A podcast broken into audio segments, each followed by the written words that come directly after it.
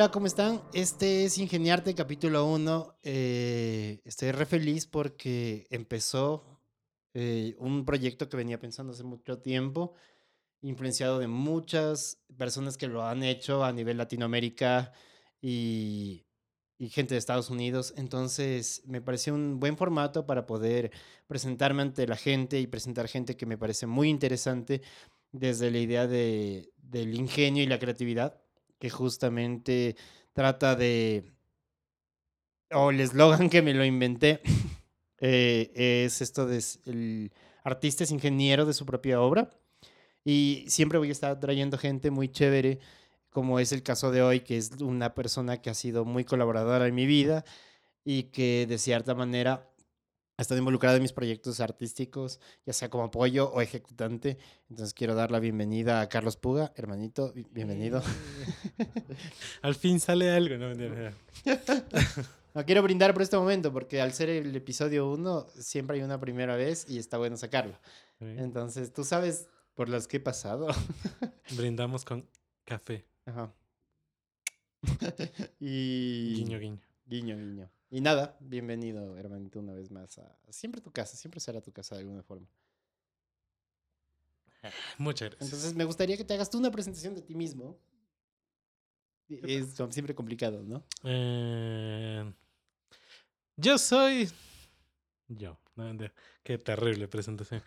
eh, no, o sea, justo el, otro día estaba pensando porque eh, estaba hablando con una amiga de los dos. Estaba hablando con la Colores y le decía como nunca he bailado.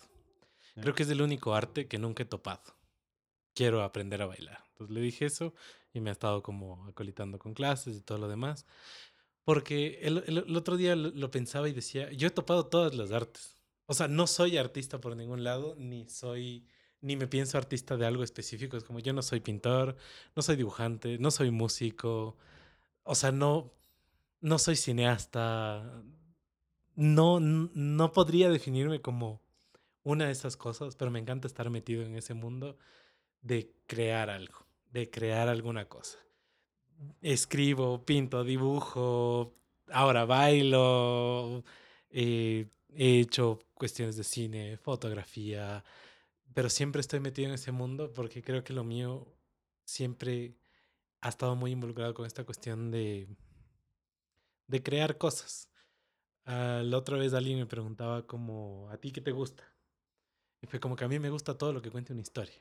Y fue como que no, eso es imposible. Y fue como, no, sí, a, mí, a mí me gusta todo lo que cuente una historia, porque la música te cuenta una historia, el baile te cuenta una historia, eh, un, un, libro te cuenta una historia, obviamente, la ciencia te cuenta una historia, el, el, la naturaleza misma te cuenta una historia, el planeta mismo te cuenta una historia. O sea, estás rodeado de historias, aunque no lo sepas, aunque no las veas. Es como, regresas a ver, tienes una planta en el patio, la planta tiene una historia. Había alguien que decía justamente el mundo está hecho de historias, no de átomos. Ah, cierto. ah, no, me había olvidado por completo. Cierto, cierto, cierto. Tienes toda la razón. Y, y yo tenía ese problema. Era como, chutas, le voy, le invito a Carlitos. ¿Cómo lo presento, cachas? Porque si yo te dijera, eres escritor, no vas a decir que no eres escritor. Te dijera, eres ilustrador, me vas a decir que no eres ilustrador, eres comunicador y me vas a decir todos comunicamos algo. Entonces no sabía si definirte o, permitirte que te digas quién eres desde tal vez tu actividad o tus actividades, que eso también dice mucho más de ti. Como... Es que también varían, o sea... Claro, exacto. Hay, hay veces que me preguntas qué estás haciendo y es como que estoy escribiendo algo, la, la, que voy a mandar para esto, para lo otro, y al mes siguiente es como que no, estoy ilustrando, por ejemplo, ahorita lo que te conté es como, ahorita estaba haciendo netamente diseños para poner en camisetas y huevadas, porque quiero hacer algo por ahí. Eh, hace unas dos semanas también eh, estaba con un amigo que me estaba metiendo a la cuestión de la arcilla, porque muy, muy, muy, muy específico quiero hacer mis propios aretes. O sea, no quiero venderlo a nadie, ni, quiero, ni quiero que se venda, porque tengo como ciertos aretes que me paso buscando y que sé que jamás voy a encontrar porque están en mi cabeza y tengo que, que ponerlos.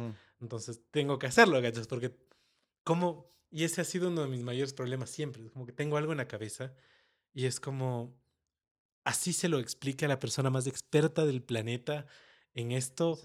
Eh, sí, sí. Es como, por más que yo le explique, digamos que quiero un dibujo específico sobre alguien o algo específico que esté en mi cabeza. Por más que intento como pedírselo a alguien o, o, que sea el más capo de los capos de los capos en ilustración, decirle como verás, quiero esto, la, la, la, la, es como ya, bacán. Hace alguna cosa y me puede encantar, pero muy en el fondo no es lo que estaba en mi cabeza. O sea, es como que, wow, esto está hermoso, está increíble, está genial. Pero. Y, y nadie me va a poder captar al 100% de lo que yo tengo en mi cabeza. Entonces, muchas veces también ha sido eso. Es como, ¿por qué me dedico, me meto a algo? Es porque de ese algo quiero algo que solo está en mi cabeza y que solo yo voy a poder plasmarlo y a la final hacerlo. Que es como, ¿por qué me metí a, a, empezar a dibujar y a ilustrar? Fue porque tenía cosas en mi cabeza que hasta ahora no puedo sacarlas, porque aún no tengo el nivel que necesito y me toca estar practicando todos los días y haciendo todos los días. Pero yo sé que eh, de aquí en un año, en un año, eh, porque me, me, puse el plazo de en un año tengo que ser un buen dibujante. O sea, no voy a ser el dibujante, no voy a ser un artista, pero tengo que en un año ya dibujar bien. Y ese es como mi planteamiento. Es como yo en un año, hace un, unos cuantos meses atrás, dije como que ahorita estoy en este nivel, pero para hacer lo que tengo en mi cabeza, tengo que estar acá. ¿Cuánto tiempo me va a tomar? Y a mí mismo me dije como un año. Tienes un año. ¿Cómo lo vayas a hacer? No lo sé, pero tienes un año. Entonces, y, y, es eso, es como yo entro y salgo de, de, de cosas netamente por, por, esa cuestión de quiero sacar las cosas que están en mi cabeza. Y es difícil pasárselas. No porque qué bestia, creo que tengo la cabeza más. No. No, pero, pero es esta cuestión que. A ver, yo ahorita mientras hablabas pensaba en esta cuestión controladora. Yo tengo mucho eso de querer controlarlo todo, todo el tiempo, ¿cachas? Y a veces necesitas colaboradores y es muy difícil soltar a los colaboradores porque sabes que ellos no están pensando lo que tú estás pensando. Pero tampoco quieres ser un controlador de todo. Y es, heavy. Bueno, yo que te conozco, o sea, siempre has sido muy abierto como a, a, a, todas las propuestas que se te dan y tú las haces y si no, no le gusta a la persona con la que estás trabajando, bueno, haces otra. Eso es uh -huh. como muy bacán en ti que no he visto como la frustración de de que si algo no le funciona, bueno, todo bien, igual es lo que estaba en tu cabeza y lo siguiente será de tu cabeza hasta que satisfaga un poco la idea del, de la persona que te está pidiendo ayuda o el cliente. Claro. Es, que, es que a mí para ahí es, es, es, es lo distinto. Mm. Es como, si alguien viene a mí y me dice, necesito que hagas esto, para mí es como de una, o sea, hagámoslo y metamos por aquí. Mm. Y no es que para mí sea difícil como transmitir cosas, pero hay cosas muy específicas que sé que tengo que hacerlas yo. O sea, tengo proyectos que se lo cuento a alguien o, o, lo trabajamos con alguien más y salen y, y, pasan cosas chéveres y todo lo demás, -huh. pero porque sé que esos proyectos están hechos para, como para que no se queden en mis manos. Claro. Y en cambio hay ciertas cosas muy específicas que a veces como que te agarran así a las 2 de la madrugada y dices como, que es por ejemplo lo que me pasó en, en la cuestión de los aretes. Sea, como que primero yo tengo solo a un lado.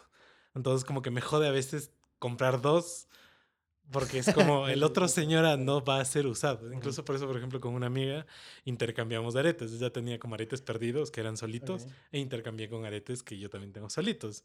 Incluso como una forma de amistad y todo lo demás. Está pero muy fue, bacán como, eso. fue como muy bacán. Porque nunca te van a vender un arete como solo. No. Al menos que te vendan el arete solo. Claro. claro. Entonces hay muy pocos diseños que son como de arete uh -huh. solo. Entonces dije como, se, se, me vino una, una cosa a la cabeza y dije como, qué hermoso que sería tener eso en la oreja. Y luego dije como, alguien lo habrá hecho. Y estuve busca, busca, busca y no encontré en ningún lado, en ningún lado. Entonces, me acuerdo, fue como que eso busqué en Google, busqué en Marketplace, busqué en Mercado Libre, busqué... Pero buscaste un diseño fui... que estaba en tu cabeza. Sí. Yeah. Porque dije como, tal vez alguien ya lo hizo. Bueno, porque, pasa, claro. Porque pasa, a veces uno piensa algo y es como ya se hizo. Creo que Tom Ska decía esto de que las buenas ideas se copian. Sí. Pero no necesariamente sí, porque sin querer. con la intención de Simplemente copiar. porque Ajá. es una buena idea. Ajá, exacto. Entonces igual fui al mercado, al, al, mercado artesanal, o sea, me pasé por full lados y no, no, no había. Yeah. Entonces mi siguiente búsqueda en, en, en, YouTube fue como cómo hacer aretes. Entonces fue como que quiere aretes de esto, aretes de esto, y fue como que no, no, no, no, no quiero que sea de metal, no quiero esto de acá, quiero trabajar con arcilla. Nunca en mi vida he esculpido un carajo de nada. Las plastilinas para mí son como, nunca ni les usé de niño, o sea, no era un niño que se divertía con plastilinas, pero creo porque nunca, es que nunca me salía nada. o sea, la plastilina para mí era como que qué lindo, tengo plastilina azul, tengo plastilina morada, y en media hora tenía plastilina gris a la cual no le podía hacer nada. A mí plastilina, en cambio, me pasaba que había la de buena calidad o mala calidad. Y la de mala calidad, hacías una figurita y se te destruía. La de buena calidad tenía la gente que tenía plata para comprárselo, ¿cachas? No era mi caso. Entonces veías como a ellos les salían las figuritas y era como, y a mí no me salen y sentía mucha frustración con respecto a la plastilina. Claro, es que es, es también ese, ese trauma que nos dio Art Attack a todos los que crecimos con Art Attack, que es como, wow, quiero hacerlo, empiezas a hacerlo y no te sale ni el engrudo. Y es como, no puedes hacer ni engrudo especial, ¿cómo esperas hacer Qué fracaso. ¿eh? la cosa que hizo el brother, ¿cachas? Pero ahí también vienen estos procesos, que es, por ejemplo, algo que yo he entendido mucho, es que yo no soy tan autodidacta. Yo no puedo. O sea, a partir de cierto nivel, pero escaso. Eh, pero necesito a alguien que me enseñe. O sea, yo sí necesito a alguien. Porque necesito a alguien que me diga, esfuérzate más, haz esto, pégate para acá, vente para acá, haz esto, estás haciendo mal, tu mano está mal, tú este está mal, tú esto, porque yo he intentado en habilidades que tengo cero, he intentado autodidactearme, Ujú. Claro. ser un autodidacta en, en esas cosas y se me hace muy, muy, muy, muy difíciles. Habilidades que ya tengo como cierto conocimiento, ya se me hace mucho más fácil explotarlas, pero porque tengo esa base. Entonces, yo algo que me di cuenta en los últimos años es que no soy autodidacta. Eh, yo necesito una base fundamental de alguien que me esté golpeando con una regla en la mano diciendo así no. O sea, un maestro presencial. Y- O sea, Necesito. un maestro, alguien que te diga, haz esto de esta forma. se me hace muchísimo más fácil. O sea, te juro, a mí, eh, porque también he intentado, por ejemplo, cursos de doméstica o de plataformas de ese Ujú. estilo, y es como, ya, pero quiero, quiero que directamente me digas ahorita si es que la estoy cagando. No quiero que cuando ya esté el trabajo final me digas, ah, está chévere, pero la cagaste aquí, Ujú, aquí, sí, acá, acá. Es como, yo necesito a alguien que me diga como, la estás cagando, ponte bien. Claro. Entonces, lo que he estado haciendo mucho en los últimos años fue como algo muy hermoso que he hecho durante la vida, creo que es recolectar un montón de amistades. Tengo amigos, creo que en todas las áreas de trabajo que existen en el planeta. Tengo a alguien, conozco Oye, a ¿conoces alguien. un zapatero? Estoy con las botas rotas. Sí, sí, conozco. Oye, zapatero. Pero es como, por justo eso, ¿cachai? Es como, algo que a mí me gusta mucho es compartir con gente. Yo soy re introvertido, yo soy una persona tímida. Siempre me he considerado esas dos cosas, pero soy una contradicción también andante, porque a pesar de que soy tímido, a pesar de que soy muy introvertido, algo que no me puede faltar a mí es conversar con alguien. Entonces es como mi lucha diaria de quiero conversar con alguien, pero soy muy tímido y hay un montón de gente ahorita. Voy a decir hola a alguien a ver qué pasa e Ujú. intentar entablar conversaciones. Y eso me ha dejado como muchas personas. Y este, estos últimos tiempos ha sido mucho de explotar eso. Es como, oye, tú, tú haces esto, me puedes explicar cómo se hace y si quieres, te hago unas fotos, te, te, te hago un diseño, te hago Se esto. te- Ujú. y es, es, es- es- ese, truequecito, porque una, no hay plata. Pero más allá de- de- de la plata, me parece que es mucho más rica esa, ese, es, esa transacción, ¿cachas? Porque no es como, ya, toma 20 dólares, enséñame a tocar el piano.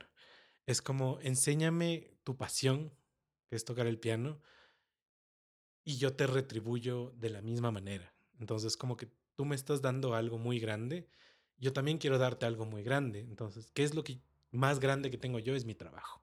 Porque algo que sí eh, me pasa mucho es que en las cosas a las que yo me dedico, yo me dedico. O sea. Alguna vez creo que te decía como, yo soy muy modesto en todo, excepto en dos cosas, que creo que son las cosas a las que me dedico, como dedico, dedico, aunque no tengan nada que ver con mi profesión ni con nada, sino que son cosas que le dediqué mi vida, que son mis fotos y mi cocina. Es como, son dos cosas de las cuales no tengo un título para respaldarme. Yo, yo no tengo un título de fotógrafo, yo no tengo un título de chef o de cocinero, Ujú. ni tengo una escuela Ujú. de, de- de esas cosas, ¿cachas? Las fotos, cuando era chamo, eh, me fui en la escuela a Galápagos y fue la primera vez que mi familia me, me prestó la cámara, porque sí, de- era de esas cosas como que...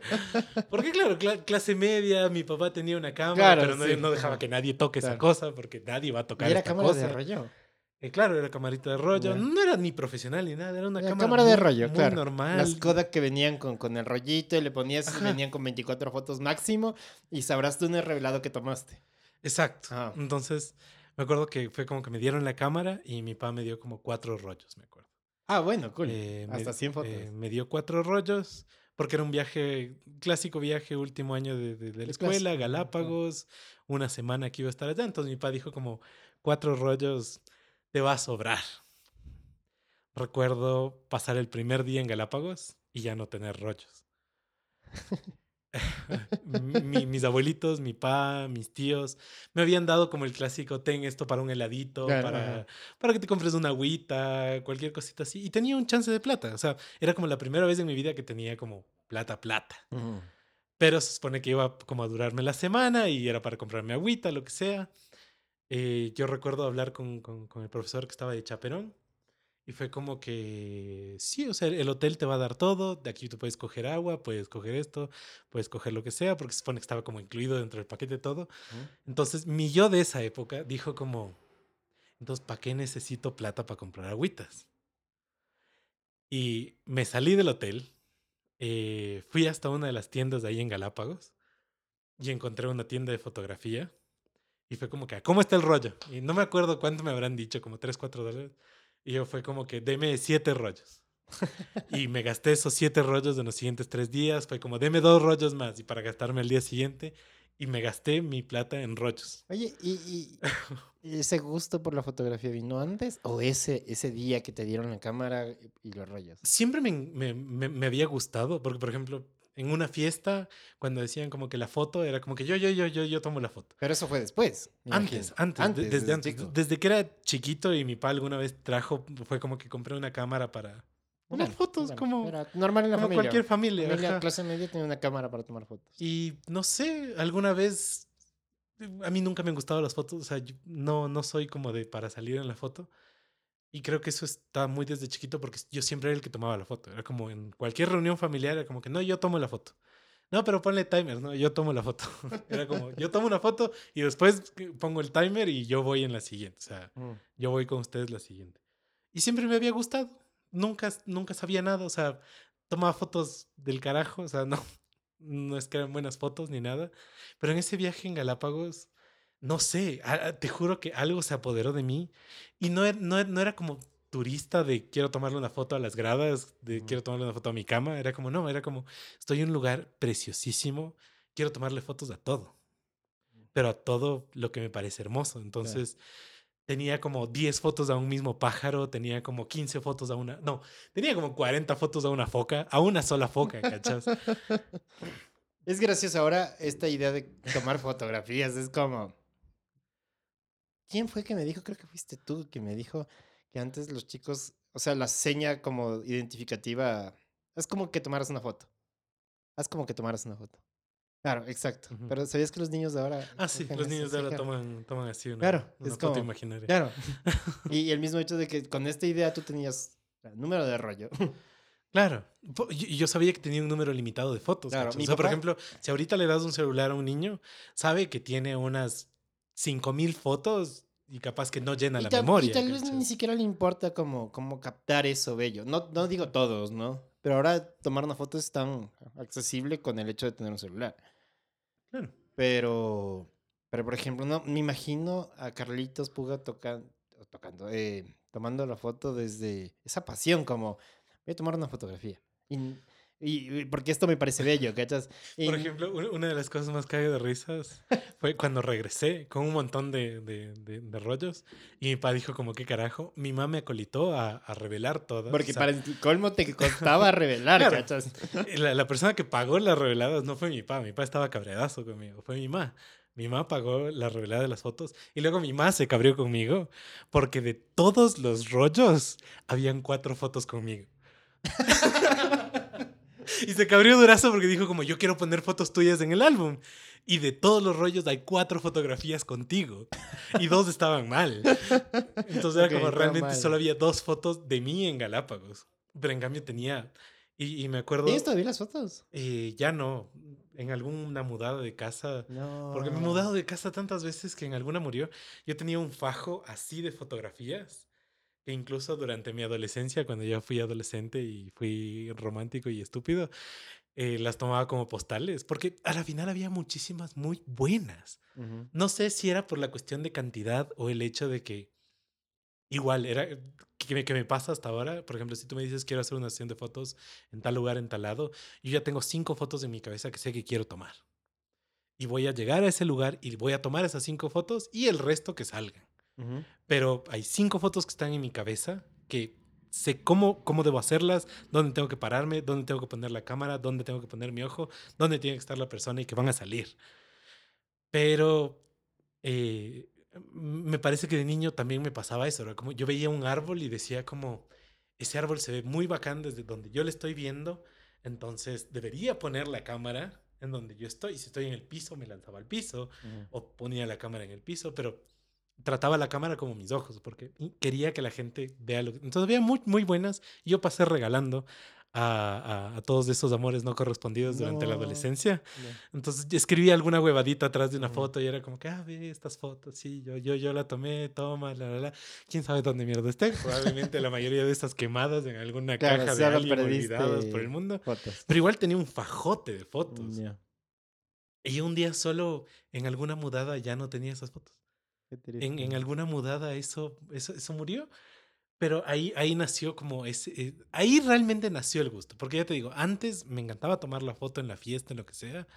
Pero esa vez como teniendo la cámara en mis manos y la, la completa libertad de no tenía a mi papá que me decía como que solo dos fotos, porque solo iba a pagar un rollo. Claro. no tenía nadie como diciéndome nada en, mi oreja. Entonces yo, yo, era libre de estar toma, toma, toma, toma, toma, toma, toma, toma a, a, todo, a, lo que se me asome, a lo que sea. Y, ahora que es, perdón, ahora que es digital, ¿eso ha cambiado? No, a mí, que es por ejemplo algo que eh, me, me, me sabe a veces matar de risa porque eh, y no desmerezco a ningún fotógrafo por hacer estas cosas, está bien porque cada foto es tu trabajo y, y Ujú. está súper chévere. Pero claro, hay fotógrafos que es como, digamos, te cobro 50 dólares, cinco fotos. Y es, y es como, yo no puedo. Pero yo no puedo en un sentido como de no darle valor a mi trabajo, sino es como, yo cobro por hora. ¿Ya? Entonces, como, ¿quieres fotos? Bacán. Esta es mi tarifa por hora. Y no te preocupes, o sea, si en esa hora yo hago 50 fotos, yo te voy a entregar 50 fotos. Si en esa hora hago 300 fotos, te voy a entregar 300 fotos. Porque va a depender primero de cómo me aprovechas durante esa hora. Segundo, va a depender mucho de qué estoy haciendo durante esa hora. Entonces, como yo en una hora de fotografía me dedico a fotografiar. Ahora, si vos me haces no dedicarme a fotografiar, obviamente vas a desperdiciar una hora de tu vida y de la mía y van a salir poquitas fotos. Pero para mí siempre ha sido eso, porque con la cuestión de lo digital, para mí fue un sueño. Porque fue como que puedo tener el dedo aplastado en, en- en- mi shooter y, y lanzarme 50 fotografías. Que de las 50 fotografías, que para todo el mundo parecería que son exactamente la misma, porque incluso a veces me ha pasado que estoy como Claro. cliqueando y veo 10 Así. fotos que se parecen muchísimo, pero para mí cada una es increíblemente distinta. Es como, en esta literalmente el codo está un milímetro más abajo, pero es, es lo que le hace esta foto más perfecta que esta otra que estaba ligeramente menos abajo. Porque es eso, es lo que te digo. Yo, yo, yo es como que voy al ataque, sé lo que quiero, sé a dónde voy, sé, sé las cinco fotografías que quiero, pero sé que en el cambio entre la 1 y la 2 hay 20 fotos hermosas que igual puedo sacar. Y entre la foto 2 y la foto 3 hay 20 fotos hermosas que igual puedo sacar. Y si las puedo sacar, ¿por qué no las saco? O sea, ¿por qué no las hago? Tengo el equipo, tengo el tiempo, tengo... Claro. O sea, ¿por qué me voy a reservar yo el hacer 20 fotos a alguien? Y yo, yo, bueno, a mí me ha visto, he visto trabajo de fotógrafos. Conozco muy bien cómo trabajas tú y, y es maravilloso, ¿cachas? Y he visto trabajo también de otros fotógrafos que sí, o sea, te venden cinco fotos y se pasaron tomando todas las fotos, sacaron las cinco que les parece como mejores y te las dan. Y las otras me imagino que eliminan, ¿no? Porque espacio, Mm, qué sé yo. posiblemente. Ajá. Y, y es como, no sé, a mí me gusta mucho tu trabajo porque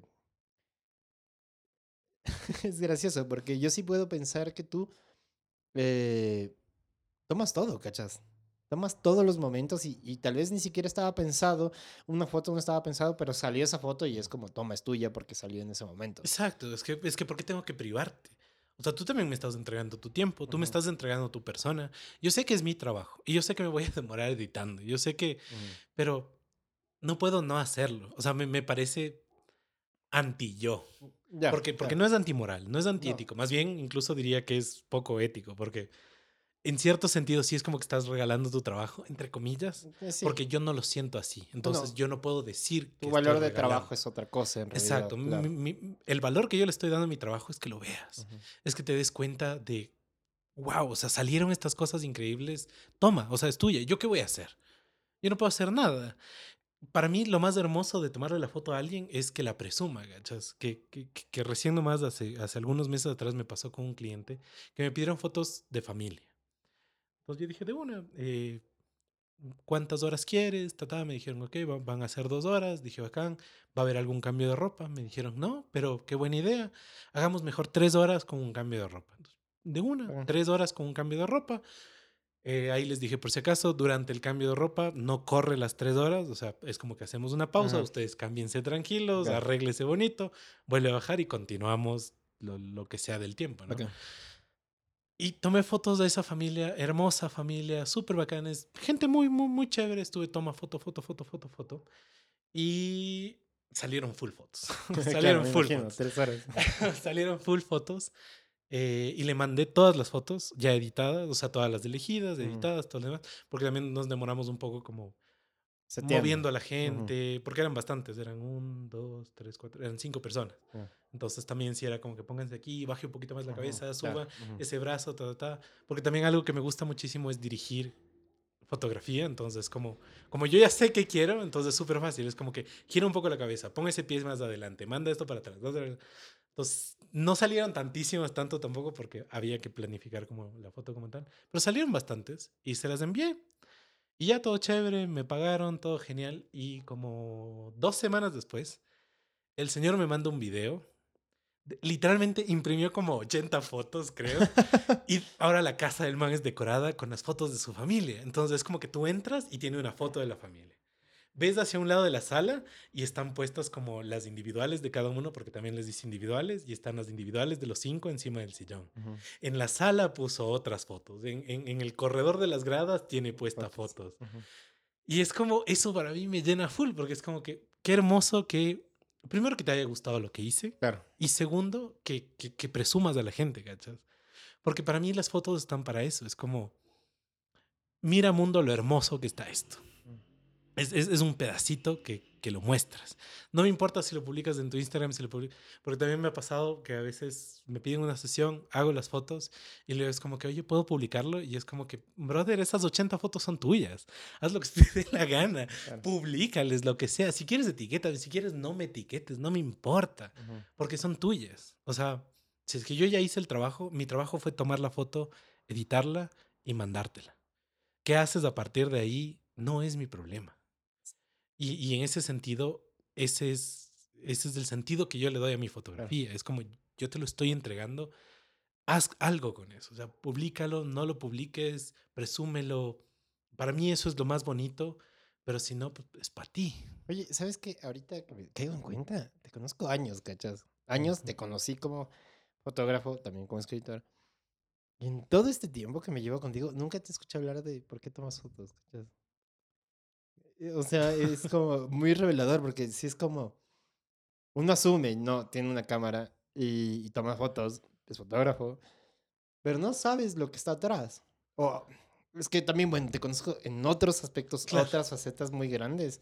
que también le he dado valor, que es como para mí el aditivo es que también haces fotografías, pero no, nunca había hablado de todo el trasfondo y ahora el valor que tienen las fotografías que tú me has hecho y que me imagino que la gente que te escuche y te conozca y te haya tenido fotos entenderá por un momento este, este bagaje súper fuerte que es significado, porque justo empezó con, hay dos cosas que tú puedes ofrecer a cambio, que es la fotografía y la comida. Ujú.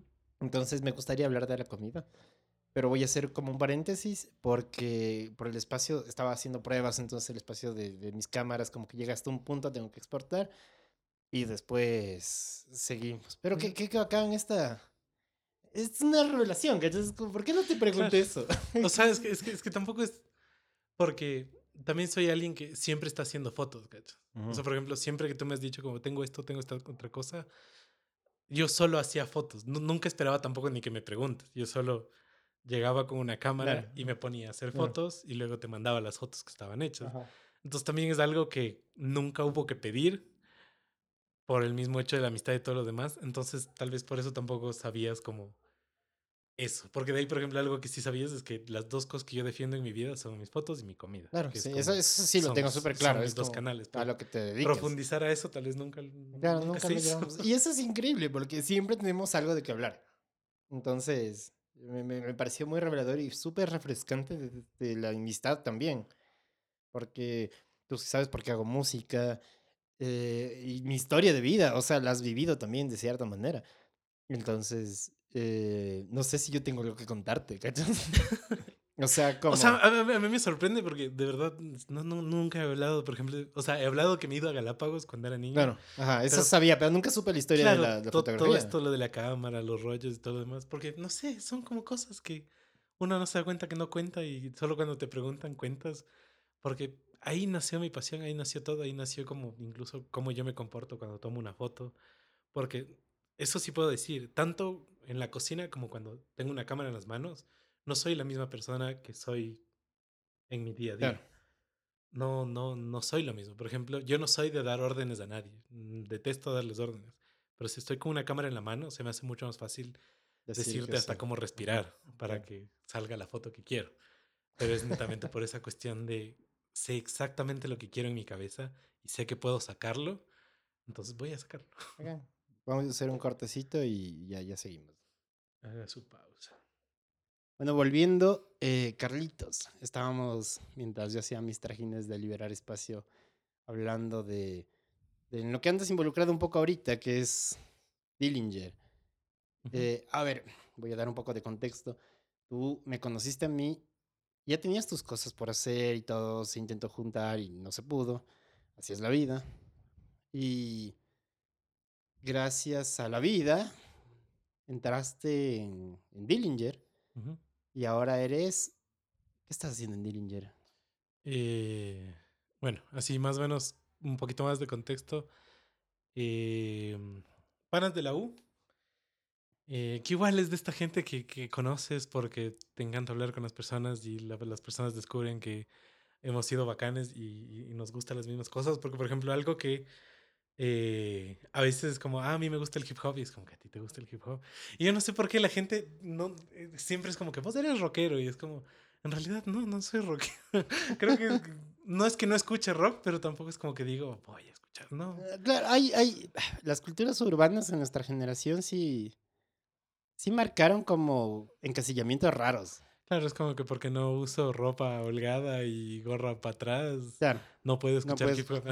Y de hecho, de todos los grupos urbanos, el hip hop ha sido el más relegado.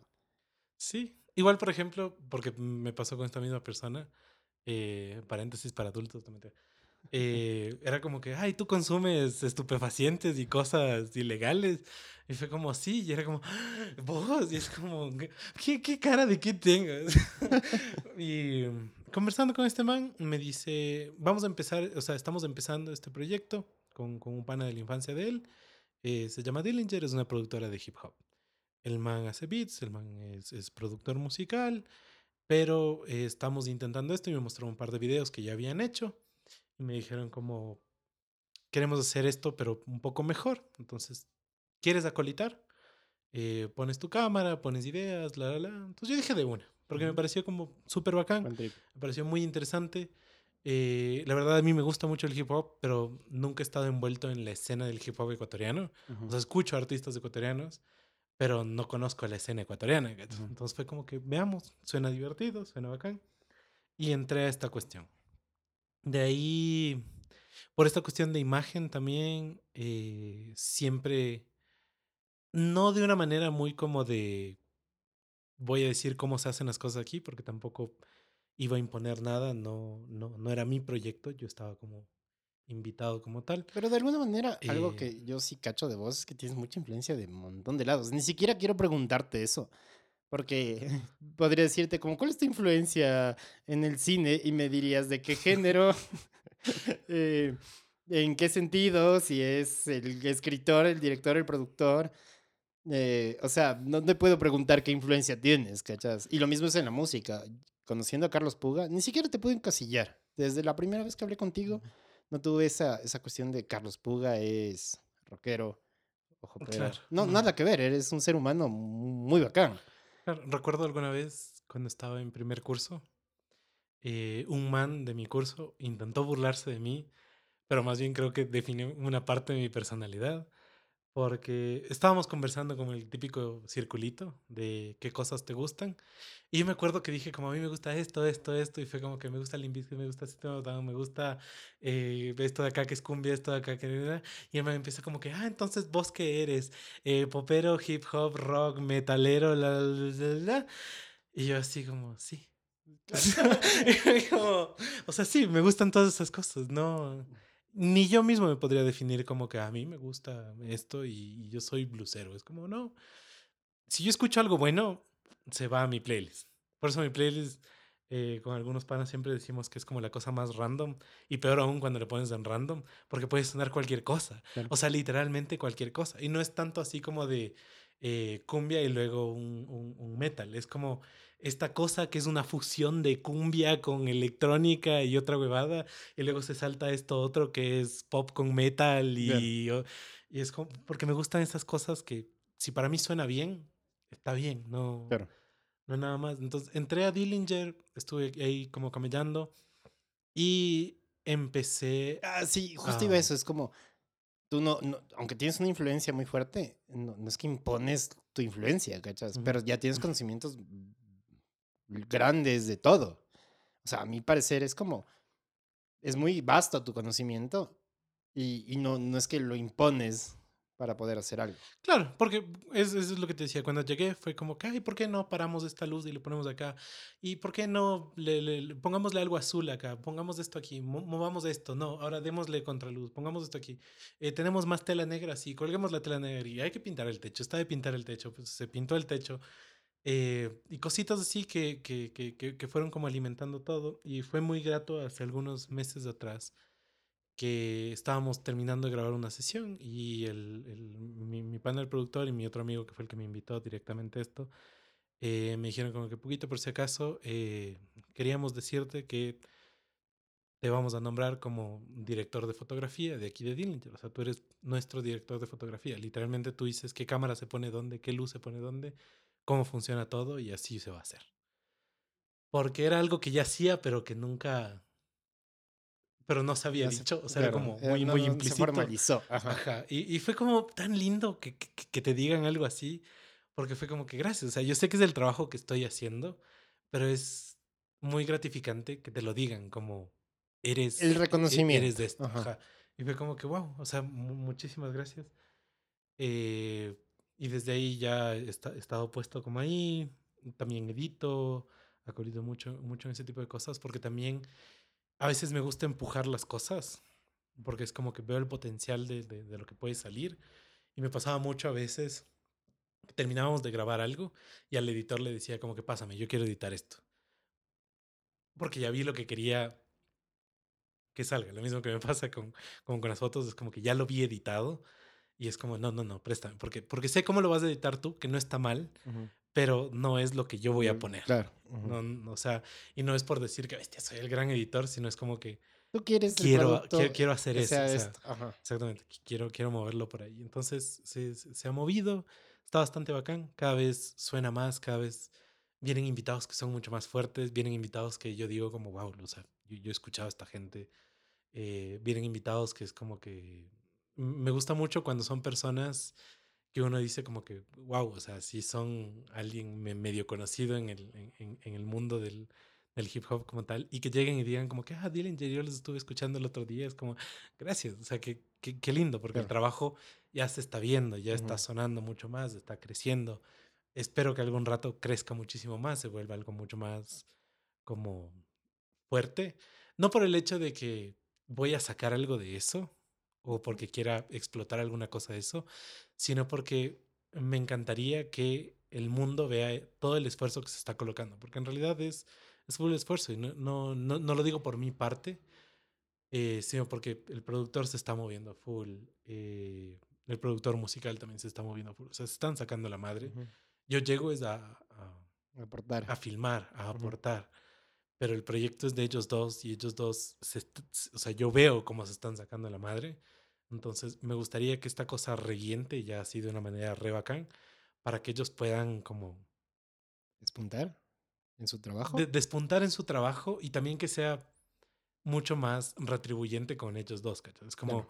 nos hemos sacado la madre durante todos estos años con este sueño que nació cuando éramos unos pequeños y ahora gracias a nosotros y al equipo esto ya, ya sonó. Claro. Entonces es como muy bacán y ahí seguiré. O sea, me parece que es un proyecto que desde un inicio estuve ahí porque quise estar ahí Ujú.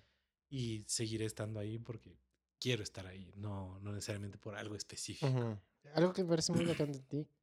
Bueno, yo que te conozco, te juro que ahorita se me vienen 10.000 cosas a la cabeza solo para que la gente lo vea. y no me alcanzaría en un podcast de una hora y algo más, ¿cachas? Yo creo que, que me encantaría decir todo lo que eres y no puedo, no puedo. Y, y qué bacán que Dillinger tenga una persona como tú dentro de su equipo y con el pensamiento que tienes.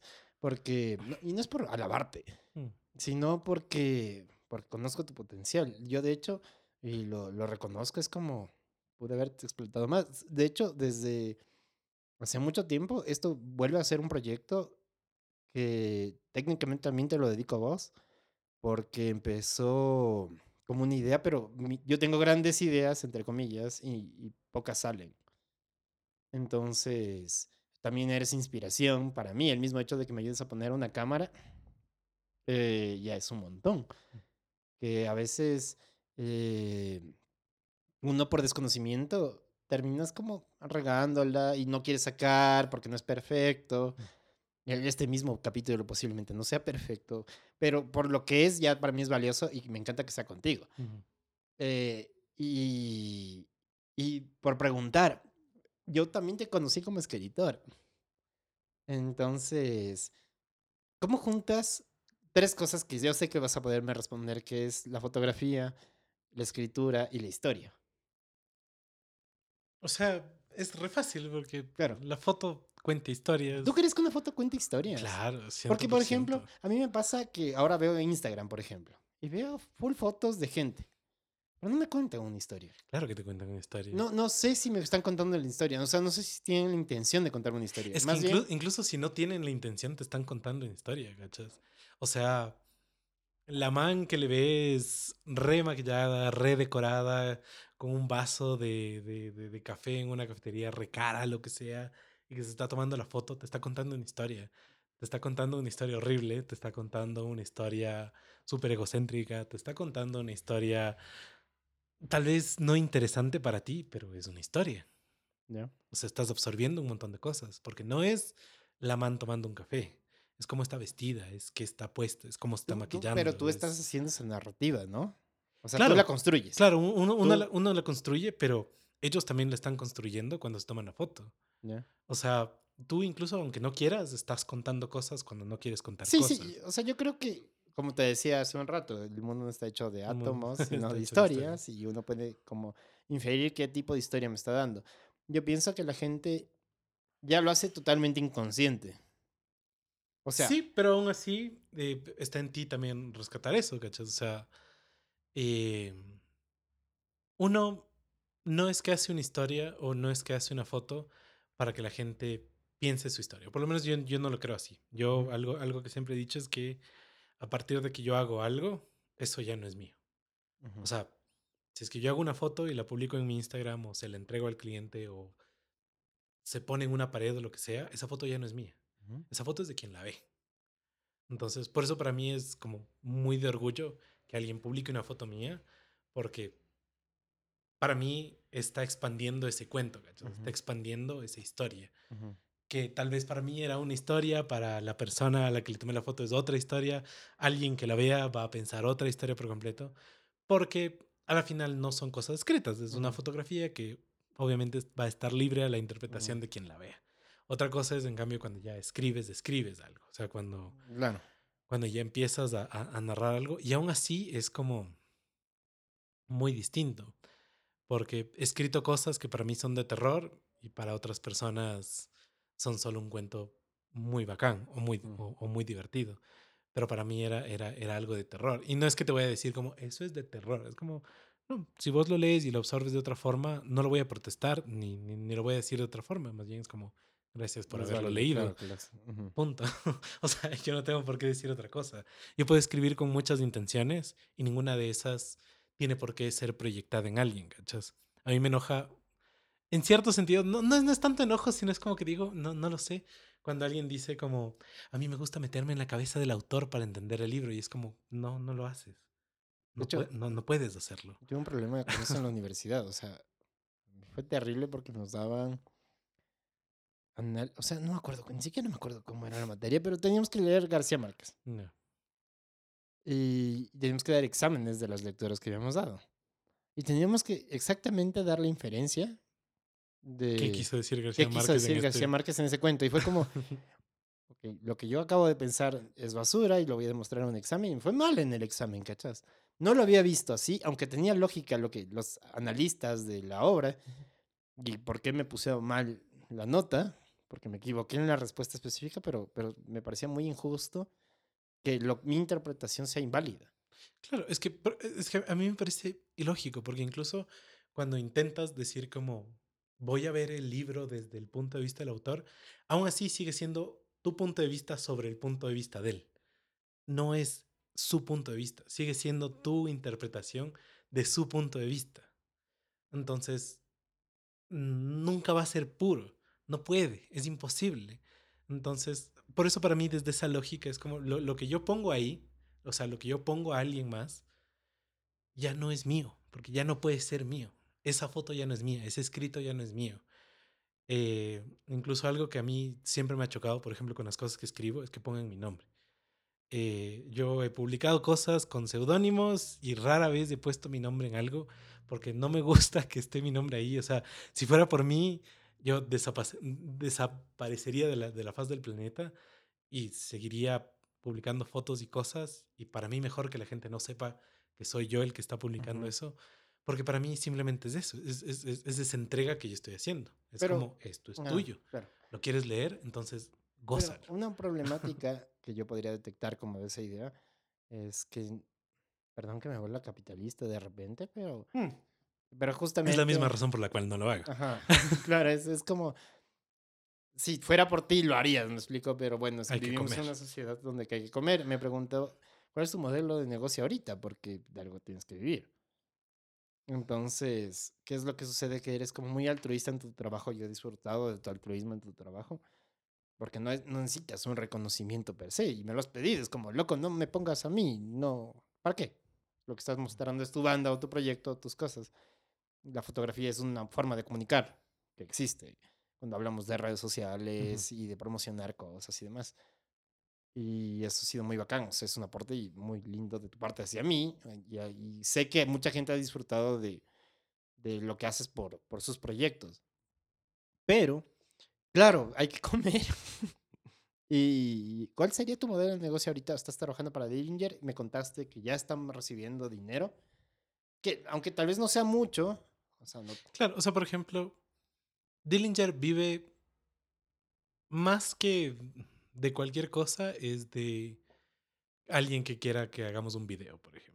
Creo que ese sería ya como cuestiones más. Y que a mí me encanta cuando alguien llega a decirnos como, brother, tengo esta canción, quiero hacer un video. Porque, por ejemplo, una de nuestras filosofías que me encantó que, que coincidimos con todos en Dillinger fue como, no me digas qué, qué quieres, dime cuánta plata le quieres poner. Porque siempre hay la persona que llega y es como que tengo esta canción y quiero hacer este video con esto, con esto, y quiero que pa- pase esto y que salga esto y que esto y que esto y que esto. Y es como, bacán, eso te va a salir arriba de los mil. ¿Tienes arriba de los mil? Y es como, no, brother. Claro. Tengo 100, por ejemplo. Que en realidad no es nada, ¿cachas? Claro. Ahorita la gente de producción audiovisual me, me puede estar queriendo meter una lanza en la cabeza, pero es Claro. como, es, es, es esa filosofía que justo coincide con estos chicos, de decir, ok, ¿cuánto tienes? Tengo 100 dólares, tengo 200 dólares, tengo Ujú. 500 dólares para hacer este video musical. Bacán, entonces hagamos algo con tus 100 dólares. ¿Tienes solo 100 dólares? Busquemos un espacio, te voy a poner dos cámaras y hagamos tu video. Va a salir un videote, porque lo voy a hacer yo. Que ese es el plus, ¿cachas? Es como, yo voy a exprimir tus 100 dólares. Voy a asegurarte de que vas a sacar un videote con tus 100 lucas. Oye, pero, a ver, poniéndole como en valor, ¿no? Económico. ¿Tú vas a tener un video de 100 dólares? De una calidad en que solo tú la puedes dar con 100 Ujú. dólares. Eh, si yo te pongo 500 dólares, Te voy a sacar algo que vale 500 dólares. Pero nada de eso, o sea, ¿a qué me refiero? Por ejemplo, si, si me dices tú mismo, como. Jorge ajá, hermanito, tengo esta canción que acabo de, de- de producir y te puedo pagar 100 dólares. Te voy a decir, bacán, vamos a hacer un video en 30 minutos, que se puede, porque se puede. Voy a usar la menor cantidad de equipos que, que tenga, tal vez solo mi cámara, solo la mía, con un solo lente y todo tranqui, eh, en una sola locación, que probablemente va a ser tu habitación, para no tener que mover nada, entonces me ahorro costos de combustible y de todo lo demás, pero voy a sacar todo lo que está en tu habitación, voy a dejar el piano solo en medio de, de- de- de- todo eso, voy a traer una manta, voy a traer una sábana, voy a hacer un, algo en el piso, voy a, a colocar alguna cosa con lo que tengas aquí mismo, manchar algo tal vez, ya, o sea, voy- voy, a- buscar cómo exprimir el mejor video que puedo ujú, con esos 100 dólares, ya, porque sé que puedo. ujú. Ya, ok. Y lo que más, en donde más me voy a demorar y en donde se están yendo tus 100 dólares, es en el tiempo que me va a tomar editar esa cosa. Pero obviamente si me dices eso, ah, tengo 300 dólares, ok, le traigo al pana del dron, hacemos tomas más bacanas, Vamos a jugar un poco más Pero- con recursos. pero el un video no desvaloriza al otro, ¿cachas? Ya. Porque sigue siendo un gran video, porque es, es muy bonito. O sea, que tú in- inviertes ese dinero en recursos. Claro, es cuántas personas voy a utilizar, a quién voy a llamar, porque tu video de 100 lucas probablemente voy a ser yo. tal vez una persona más. Pero me estoy arriesgando a, a quedarme en ceros si es que traigo una persona más. Pero puedo hacerlo. Porque estamos muy hollywoodizados. Claro, sí. Sí, sí. Que, total. que me parece algo muy... Y, y- y- y que me, me disculpe la industria audiovisual ecuatoriana, pero me parece muy mierda. Porque es como, yo para hacer un buen video no necesito un camión lleno de luces. No necesito 15 cámaras. Si tengo que mover mi cámara 15 veces y hacerte repetir 15 veces la misma cosa, ok. Si el que tengo 15 cámaras me ahorro tiempo. Ujú. Es obvio que sí. Pero no significa que no pueda hacerlo con una. Bueno, ¿Quién haría algo con 15 cámaras? O sea, Pero bueno, no, no, no, te entiendo estoy, el punto. estoy ajá, como sí. diciendo, o sea, es como... Porque, claro, aquí uno piensa en producción y dices como mínimo vas a tener que invertir tus 1.500 dólares. Ujú, Y es como, en realidad, no. Y no invertirle 1.500 no significa que vas a sacar un mal producto. ujú. La cosa es buscar a quién le vas a invertir 1.500. Porque yo he visto personas que le invierten miles de aquí y sacan videos de mierda. Ujú. Y, y hay que decirlo, porque es así. Es como, le invertiste full plata y el video está feo. Sí, vas. y- y el video está feo y es como, está en muy bonita calidad, porque ahora cualquier cosa puede salir en muy bonita Claro. calidad, ¿cachas? Porque la calidad no es lo que le da el valor. Es lo que alguna vez eh, estaba hablando yo con un amigo que se llama Simón. Estaba hablando con el Simón. Ya, Simoncito. Y claro, por ejemplo, tienes, tienes ahora bots que te hacen historias, que te hacen videos, que te hacen cosas. ¿En dónde está la calidad? Está en alguien que te diga cómo hacerlo, o sea, que, que le dé ese plus de creatividad. Ahí está el plus. Porque yo te puedo sacar un video en HD, te puedo sacar un video en 4K Hablamos de calidad de, de, de- de imagen, de como imagen. Ya, ya. tu imagen va a ser 720, va a ser 1080, va a ser 4K, va a ser 8K. Ujú. Y es como, mu- mu- mucha gente es como que, no, yo invierto mis dos mil dólares, pero me sacas mi video en 4K, pero tu video es una caca. Y puedes sacarte el 4K en el celular. Ajá, No, y es como, y es, es una caca en 4K. Pero ¿en dónde le estás invirtiendo? En alguien que piense. Ahí es donde estás invirtiendo la plata. Eh, alguna vez tuve incluso una discusión en, en- en este mismo departamento con alguien que me decía, no, yo necesito una cámara con, con- con un maletín de, de lentes. Y yo le decía, yo con un lente puedo hacer todas las tomas que tú hagas con esa caja de lentes. Es, es muy retador para aquella persona. Es, que es- muy retador, pero puedo hacerlo, gachas. Porque entiendo cómo funciona una cámara. Solo es una cuestión de distancia y foco. Entonces, mientras tú estás cambiando de un lente al otro, tal vez yo me demore y tenga que caminar más atrás y tenga que hacer como a veces hasta mm, mm, Peripecias peripecias para lograr la toma, pero sé que puedo hacerla. Porque esa caja de lentes es mi cabeza con un lente. Fuerte. O sea, no te cacho, te cacho. O sea, yo sé que yo he sido Entonces- beneficiado de justamente tu forma de Pe- pensar y pe- hacer. pero es justo pero eso, entender ¿cachas? eso a las personas. Es como, como, y incluso yo sé que mucha gente va a estar como muy en contra tuyo y te va a decir, loco, estás haciendo un video por 100 dólares. Claro, y, y- y estás desvalorizando la escena y, Y todo claro, lo demás. y es como los comentarios del grupo de comunicadores de Facebook. ¿Has visto?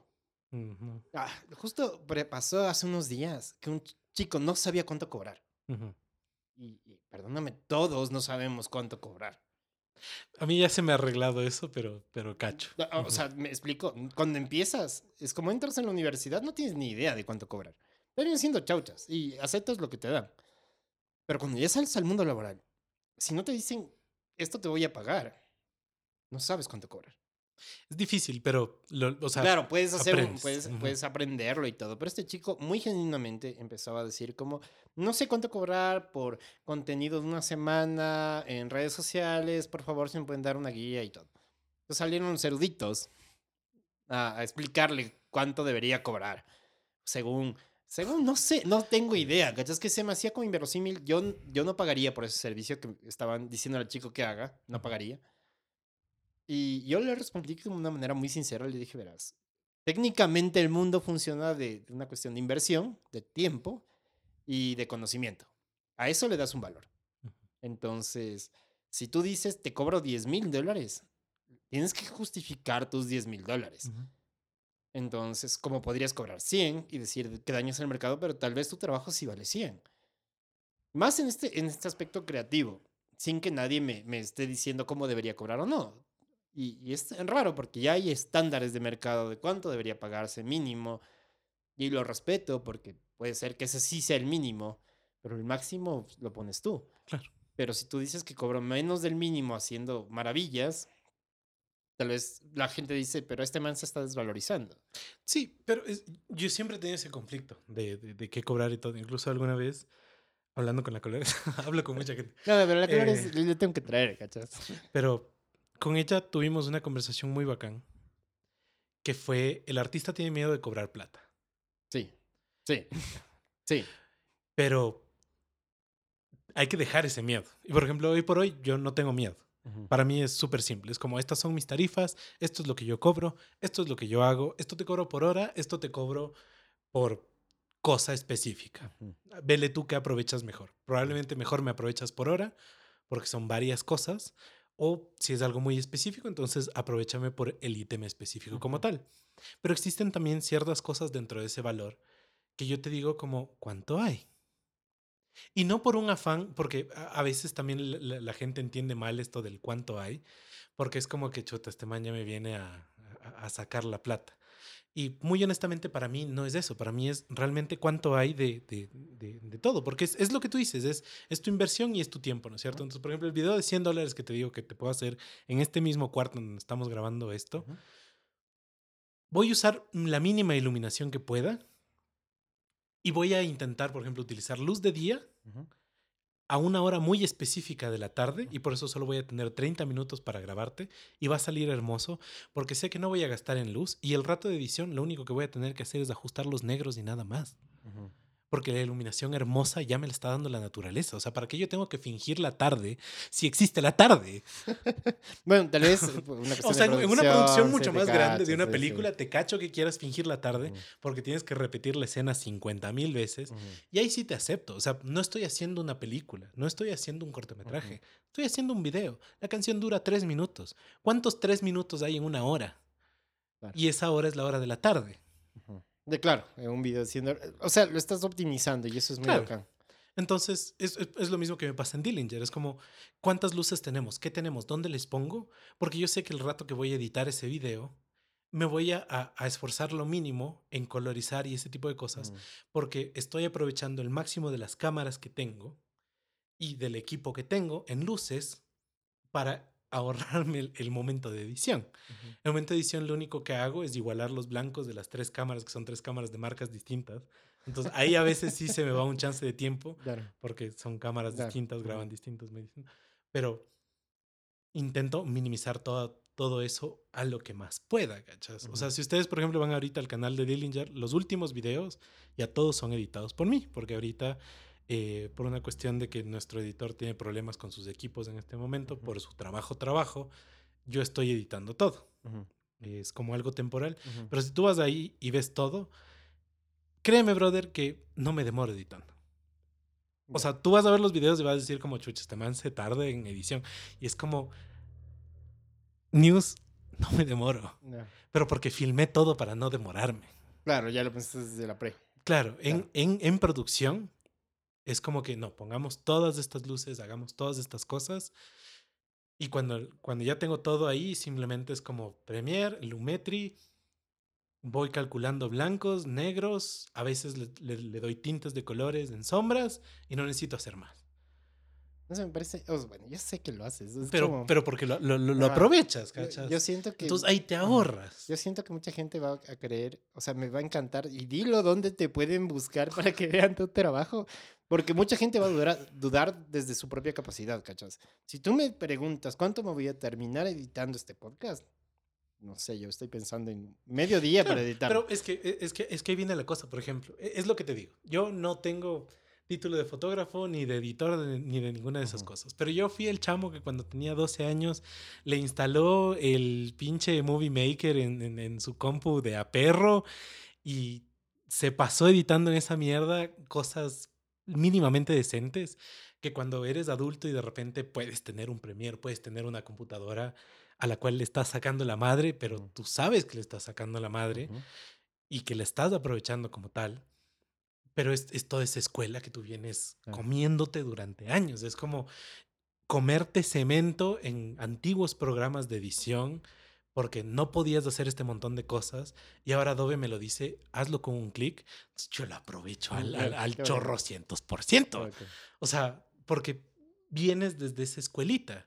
O sea, todo chévere con que tú vengas con cuatro años graduado de la escuela de edición, de la escuela audiovisual, de lo que sea, y está bien, es tu trabajo, es, es, hermoso lo que estás haciendo, pero fíjate en qué estás perdiendo tu tiempo.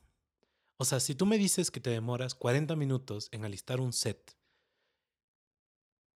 el cual yo puedo aprovechar una hora del día para que me quede exactamente el mismo set. Porque, ya te digo, estoy grabando un video musical, no estoy grabando una película. Estoy en Dillinger, es un estudio el cual está pintado completamente de negro, entonces literalmente no, yo puedo pasar cinco horas de ahí y no sé que pasé cinco horas de ahí. Estoy aprovechando lo que tengo. Y tal vez también viene desde ese punto del... Yo crecí en una familia de clase media, donde no tenía muchas cosas. Y, y no lo digo como, ay, qué triste, qué llorón. No no no, más bien es como, es como muy lindo, ¿cachas? Es muy lindo. Mi realidad fue muy hermosa, mi infancia fue muy linda, mi adolescencia fue preciosa.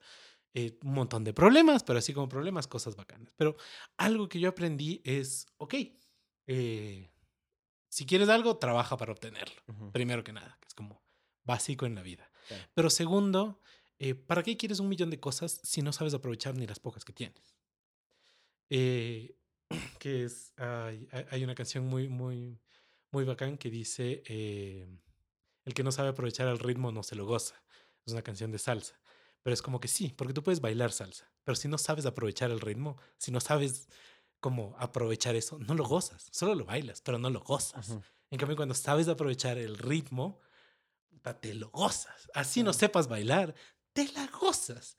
Y es eso. O sea, si yo te entrego una cámara, si yo le entrego a estas personas que, que, que pueden saltarme al cuello ahorita por decir todo lo que he dicho, si yo te entrego a vos una cámara y me dices que no puedes hacer nada con esa cámara sin, sin tu luz, sin tu super lente, sin tu lo que sea.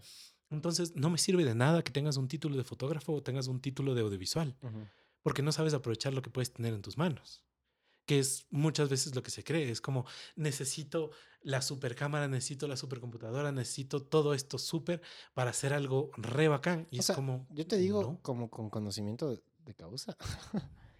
eh, yo soy ese tipo. O sea, y lastimosamente eso me, eso me ha llevado a perder el tiempo y a desmotivarme un montón, porque a la larga, como no aprovecho lo que tengo y quiero más cosas como para suplir esta necesidad de como no lo tengo, entonces eh, no puedo hacerlo, entonces simplemente llego a esa zona de confort de no puedo hacerlo porque no tengo, y después cuando tengo no lo hago, me ha pasado.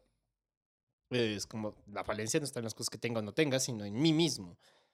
Y, y lo digo como desde esa experiencia que para mí ha sido muy valiosa. El hecho de estar empezando esto es para mí un ejemplo. Y, a- y hasta que no salga, no puedo decir que ya es, es excelente. Si la gente ya lo está escuchando, si alguien lo está escuchando ahorita, no, crea, no tengan, o sea, tengan la clara idea de que esto es un logro para mí increíble en muchísimos sentidos. Y, y voy a disfrutar mucho del camino de, de empezar a hacer con lo que tengo. Que tal vez eh, ya tenía los micrófonos por conciertos que había dado y que compré estos bracitos para no estar interrumpiendo la cámara y 10.000 cosas que han pasado hasta antes de llegar a esto, que es lo mínimo que uno necesita para hacer algo. Y lo estoy sacando el jugo desde el contenido, que es el hecho de invitarte a vos y a la gente que eh, admiro y respeto mucho y que siento que me pueden aportar. Porque aquí el valor creo que es la creatividad. O sea, lo que tú me acabas de decir es creatividad pura. Claro. Es que al final la calidad de un video no está en que le pueda poner en 4K, sino en el contenido que me está dando. Y eso es netamente creativo. Es 100% creativo. Es, por ejemplo, lo, lo- lo- lo que alguna vez hablamos hace, creo que fue hace algunos días. Es como tú puedes regresar a ver un anime de los 80s, de los 90s. Puedes ir a ver la película Ghibli con la que el estudio Ghibli empezó hace mucho tiempo atrás. Y no está en 4K. La animación sigue siendo hermosa, pero no es como la animación de ahorita. Claro. Pero te quedas viendo la película. Claro. Contenido. Porque el contenido es increíblemente precioso. En cambio, intenta ver La Bella Durmiente y no puedes. Es, es- es horrible visualmente, es estúpido en contenido. Ya. O sea, no, no, no me da ningún servicio, ¿cachas? Ujú. Pero para el momento fue como la, es la explosión Disney. Hay una, ex- hay una expresión de envejecer bien. O sea, qué cosas Ujú. envejecen súper bien cuando uno ve Star Wars. Y, y justo es- con esto quiero cerrar, eh, que es el, el tercer punto por el cual también te invito y espero que sigas viniendo. Esta es tu casa, como he dicho. Eh, es el hecho de ser geek. Y quiero entrar por ese lado. Es como Star Wars, es una película, la primera trilogía, que envejeció hiper bien Ujú. súper bien y no importa qué generación la vea. Sí, algunos te dirán que la película vieja, ¿gachas? Pero es que en contenido es precioso. Claro. Es Star Wars, ¿no? También tenía presupuesto cuando se la hizo. Es que, es que más allá de eso, porque hay otras películas que pueden tener el mismo contenido, pero yo creo que algo que puedes rescatar de Star Wars es el hecho de que la historia primero está bien hechita. O sea, está súper bien consolidada. El mismo hecho de que solo puedes ver la película 4 porque Lucas no, no planeó una trilogía, sino que le fue bien a la primera y le dijeron, hágale dos más, papá. Eh, la, primera es una gran historia condensada dentro de sí mismo. Después, cuando ya le dieron la apertura, no hizo cualquier huevada, sino como que pensó realmente y dijo, ok, ¿qué va a hacer las 5 y 6? O sea, ¿qué le va a seguir a, a- a- esta película como tal? Y si lo ves, sí hay cosas viejas, que incluso te pueden hasta, hasta chocar, que es, por ejemplo, el- el- lo- los duelos de sable de láser de la trilogía original son rechimbas. Claro, o sea, para compáralo con el episodio 1, compáralo que fue como la antítesis de. A ver, esto se podía hacer con los de sables pero, de luz. Claro. pero aún así es como, no rescatas la pelea de sables de láser, rescatas el diálogo que está teniendo Luke con Vader, rescatas la escena que está sucediendo después de que ya se entera que es del papá. eh, con Palpatine ahí diciendo como hazlo y, y- y toda la huevada y Claro, luego no, lo, claro. lo botas, lo sacas de la escena y todo, pero el- la historia es buena. Ujú. O sea, si la historia es buena, la veo. Es como, mira Blade Runner, la historia es buena y puedes volvértela a ver. Te chocan a veces ciertas cositas porque, claro, los efectos especiales ya son viejitos. Y si dices como, chuta, he visto mejores cosas en una película clasificación D de la actualidad, tiene mejores efectos que Star Wars. Obviamente, no, tampoco vamos a ser giles y decir, no, es perfecto. No, ha envejecido como tenía que envejecer, pero sigue siendo una buena película y sigue siendo un clásico por el contenido que tiene, porque te cuenta una gran historia, porque te emociona algunas cosas. O sea, es el mismo hecho de que muchos adolescentes o lo que sea están viendo por primera vez esas películas y les gusta. Eso ya te indica algo, te dice como, ¿qué es esto? Es, para mí el valor está en el contenido, no en la forma, porque al final la forma puede ser 4K, si el contenido es una mierda, es una mierda. Si la forma es 480, que es un formato, básicamente Básico, estás viendo claro. Minecraft, brother, pero el contenido es bueno, te la aguantas. Porque me ha pasado. He encontrado videos en YouTube que son del 2000 algo, que me aguanto verlos porque están buenos, Claro. porque están bacanes. Hay animaciones de hace mucho tiempo atrás que la animación ya no se ajusta. O sea, si yo comparo un anime de los 80s con Jujutsu Kaisen o los animes que están saliendo ahorita, Ujú. es como, brother, me estresa que sea tan lento, pero si es que está bueno, está bueno. Me pasó con Evangelion, ¿cachas? Es- Empecé a ver Evangelion hace no mucho. O sea, ya había visto cuando era chamo, pero tampoco entendía el conflicto. Ujú. Entonces yo quería ver más batallas como niño. Y, y ahora lo volví a ver, ahora entendiendo que pues, no era culto y no sé qué, estaba en Netflix. Y empiezo a ver Evangelion y hay errores visuales, ¿no? O sea, el mismo formato de cómo es como para televisión, y ya las Claro. pantallas ahora son cuadradas y dices, wow. ¿Qué es ese espacio negro? Claro, es- es que porque hay espacio ahí. y, y cositas, y el contenido es precioso de Evangelion. Y es gracioso porque ahora Amazon saca las tres películas, creo que son tres. Ujú, donde- es, ujú, tres pelis. Ajá, la primera es como una, un resumen chiquito de todo Evangelion. Eh, de todo lo que fue la serie, ¿cachas? Pero ahora con el Aumentando estilo- personajes Ajá. Y el estilo de animación brutal, pero brutal, que dices, ahora ya me ocupa toda la pantalla. y, y claro, es las mismas escenas, pero remasterizadas y alargadas y con más efectos y cosas muy lindas visualmente, pero es el mismo contenido, con ciertos arreglos justamente para las películas. Claro. Eh, pero ninguna, no, la una no desmerece a la otra, ¿sabes? Es más, no, no me gustaría que cambien el Evangelio, que la remastericen todo, no va a cambiar el contenido, porque está muy bueno. Eh, lo mismo pasó con Star Wars, o sea, Star Wars tu- tuvo remasterizaciones hasta el último, antes de que vendieran, y no me sorprendería que Disney vuelva a remasterizar. No creo que lo haga. Ojalá no.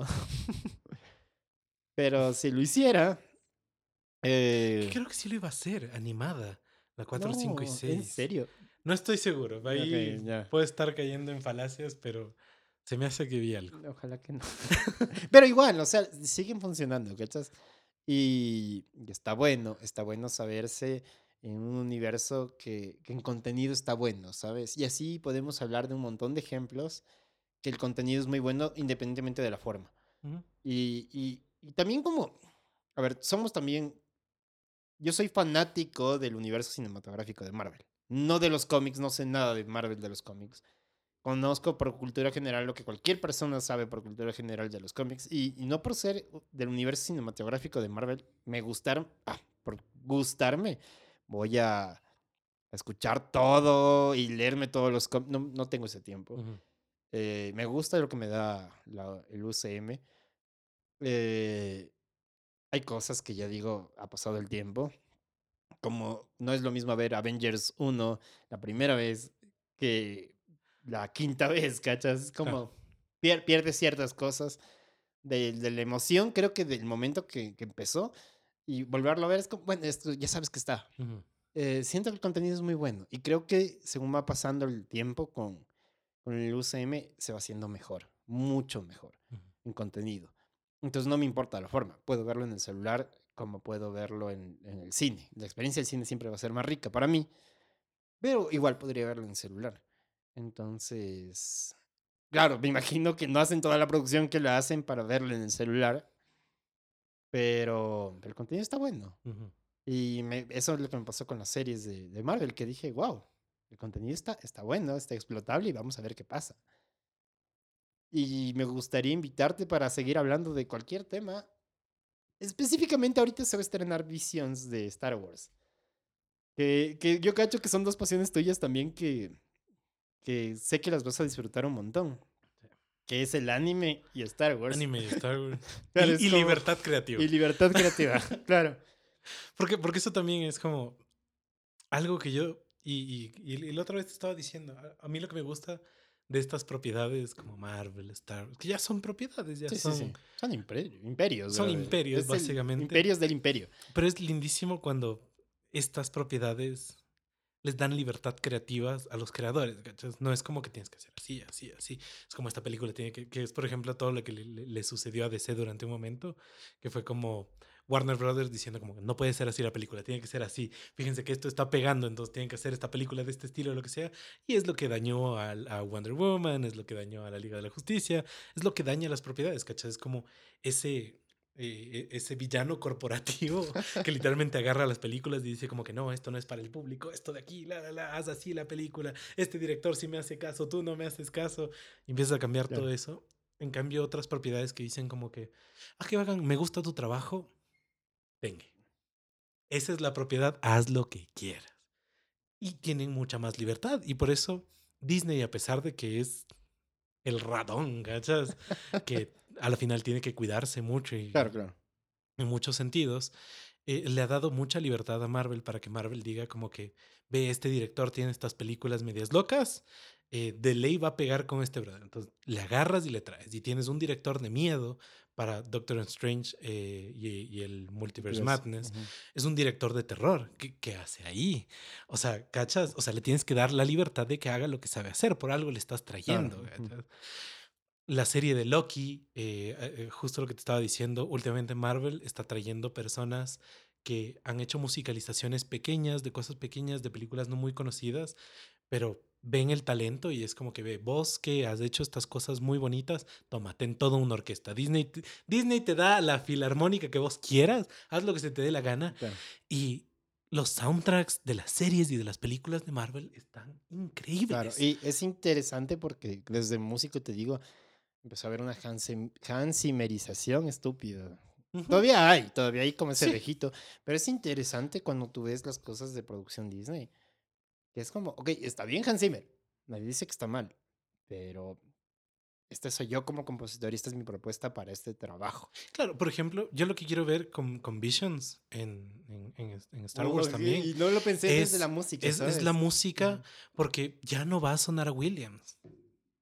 Bueno, de hecho, si lo te ponemos O sea- pensar eh, con el Mandalorian, ya no hubo Williams. Exacto. Ajá, ya el Mandalorian Williams. ya es un gran ejemplo de entrégale tu propiedad musical a alguien para que no haga un Williams, para que haga lo que él quiere hacer y se inspire en el mundo, en el universo.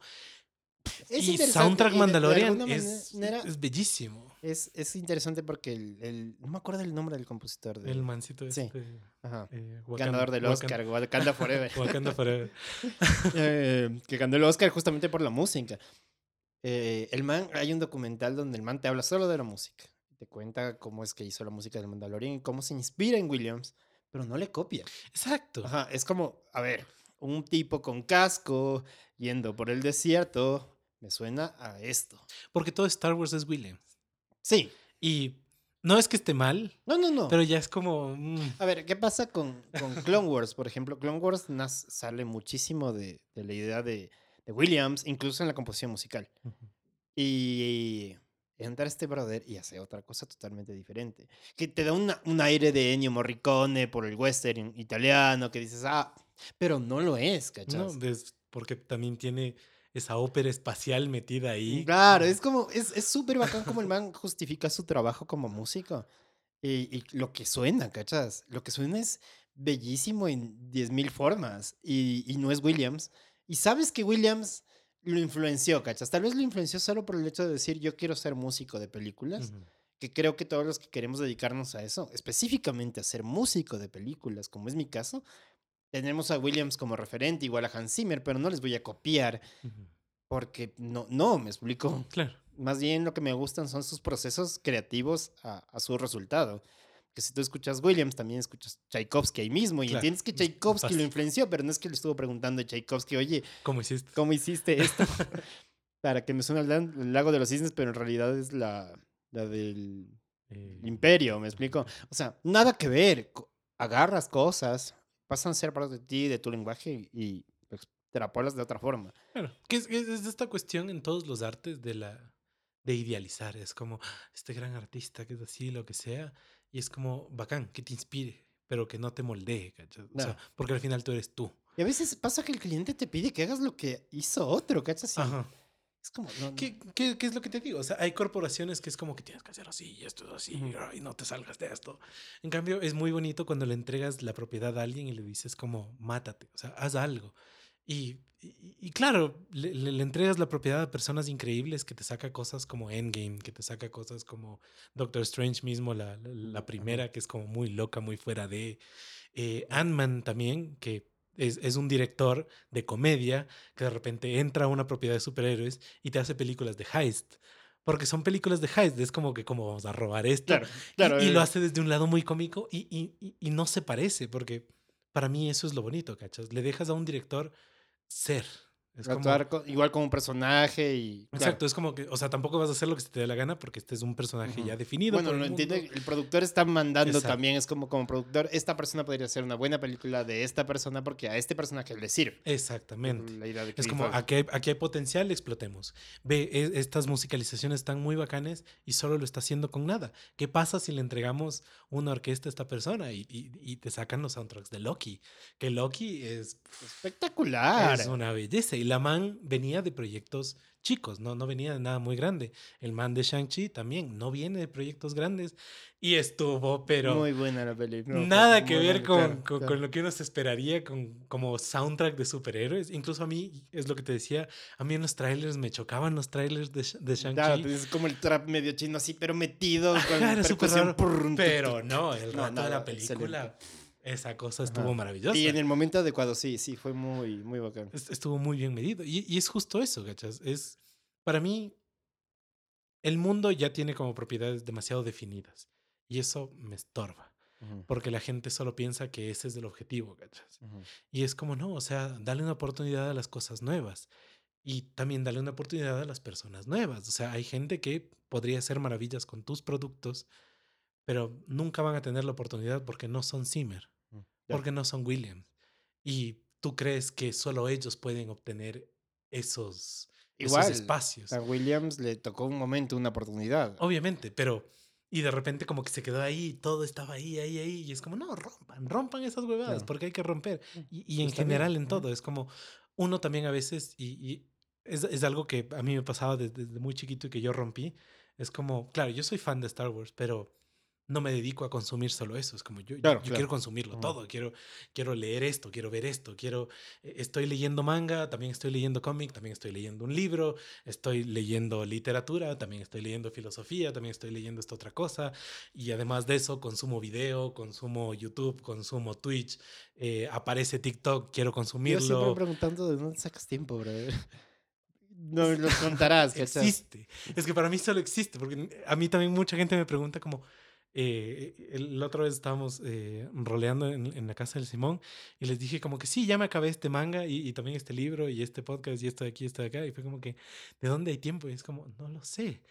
Y, recordando así como cómo lo hice, solo me acuerdo, eh, estaba dibujando algo para, para un cliente. Mientras estaba dibujando, estaba escuchando el podcast. Cada pausa que hacía de ya no quiero dibujar durante unos 15 minutos, me ponía a, a leer un manga o a leer el libro o a leer otra cosa. Ujú.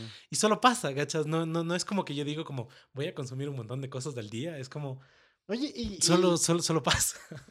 Ok, me gustaría, es que yo también conozco tu capacidad retentiva, o sea, cualquiera que te escucha, es como este man no aprendió nada de todo eso. Y la verdad es que Loco, O, sea, probablemente no me sé los nombres de todos los personajes, pero sé las historias y sé hacia dónde va cada Ca- cosa. Entiendo que consumes el fondo. Claro, o sea, a menos de que sea algo que sí me reencante y ahí sí ya me dedico como... Ya Y ya me grabo personajes y todo. lo. Hermanito, para ya ir cerrando, cerrando, te voy a volver a invitar, obviamente. Quiero, quiero contigo y lo hago oficial, hacer como análisis de, de lo que vaya pasando en Vision y cualquier producción, porque vienen muchas cosas muy interesantes de las cuales vale mucho hablar. Y está muy bacán como hablar las cosas. Yo solo sé que poder hablar es de esas cosas específicas a nivel de profundidad con, solo contigo. Entonces te voy a volver a invitar. Pero para cerrar este, este primer ingeniarte, eh, ¿algún mensaje, algo que quieras decir? No sé, eh, no se cierren a nada. Creo que eso es algo que nunca nadie me lo dijo, pero siempre lo hice, incluso desde que era niño. Eh, yo alguna vez te decía, una de las misiones de mi vida es probarlo todo en la comida. Es como yo nunca me voy a negar a nada. Si me dices, brother, estos son gusanos del Himalaya, de lo que sea, es como, a ver, no, no me gustaron. y ya, pero, pero los probé, ¿cachas? Y es porque nunca te cierres a consumir nada, a nada, de nada. Es como todo el mundo te dice que esa peli es mala, vela. Tal vez para ti va a ser un peliculón. Toda la gente te dice que esa música es fea, escúchala. Tal vez para ti sea algo bueno. O sea, nunca te cierres a nada porque tú eres tú y el mundo es el mundo. Entonces, lee los libros que te dijeron que no leas. Lee los libros que nadie te dice que leas. Ve las películas que todo el mundo ve. Ve las películas que nadie ve.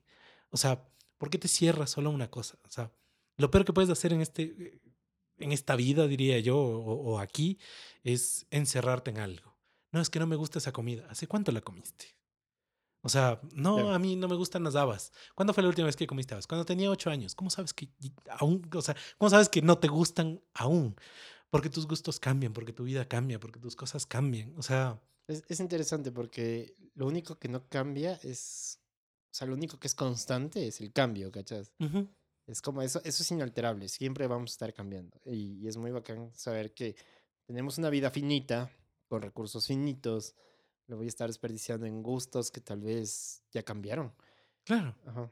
Es como hasta las alergias aparecen y desaparecen, ¿cachas? O sea, si hay alergias que se te quedan sí, para claro, siempre en ti, pero hay cosas que no, hay cosas que sí. No, no, no te cierres a nada. O sea, no, no creas que no puedes hacer algo solo porque te dijeron hace mucho tiempo que no puedes hacerlo. Quién sabe ahora sí puedes hacerlo, quién sabe y ahora sí te va a gustar algo. O sea, justo lo que hablábamos hace tres segundos. ¿Cómo le haces para consumir tantas cosas en el día? No lo sé, solo lo hago. Claro. No, no es que me lo propongo en la mañana como de hoy voy a consumir, no, pero veo algo que quiero. Esto de acá también quiero, esto de acá también quiero. Y, y lo consumo ese rato, porque sé que si lo dejo para después ya, ya no va a pasar. Entonces, hagan cosas, no se cierren y aprovechen cada momento. Si es que ahorita puedes probar algo, pruébalo, porque tal vez después no vas a poder probarlo. Si ahorita puedes leer algo, léelo, porque tal vez mañana ese libro se quema. O sea, No, no, claro, no, nunca sabe, claro. exacto. Entonces, no, no te cierres a nada y haz las cosas cuando tienes que hacerlo. Oye, hermanito, ¿y dónde te podemos encontrar en redes sociales y contenido que tengas? Eh, o sea, mis redes, Ucupuguita, que es mi clásico Instagram. Igual lo voy a poner debajo de la descripción y, y demás, pero Y ahí, igual, si quieren disfrutar hip hop ecuatoriano, Dillinger, es como ahí, ahí hay full, full, full cosas. Eh, en eso, o sea, en esas dos redes diría que es donde más, igual, en historias y cosas publico otras páginas y otras cosas. Pero básicamente ahí, ahí me encuentran, ahí eh, vayan a mandarme al cebo por hacer videos de 100 dólares, pero no me importa, seguiré haciendo videos de 100 Ajá. dólares como de mil. Ya. si quieren cualquier cosa, por ahí pueden, pueden contactar. hermanito, no podía esperar mejor persona con quien abrir esto. Y muchas gracias a todos los que alcanzaron a llegar hasta este punto. Eh, por favor, compartan. Y ya saben que están apoyando este podcast a través del disco que voy a sacar. En este momento está en producción, pero terminado la producción va a estar siempre en, mi- en mis redes. Y nada, agradezco mucho este momento, hermanito. Siempre hay una forma de comenzar y este es uno de muchos, espero. No, muchas gracias. No, muchas gracias, gracias. hermanito.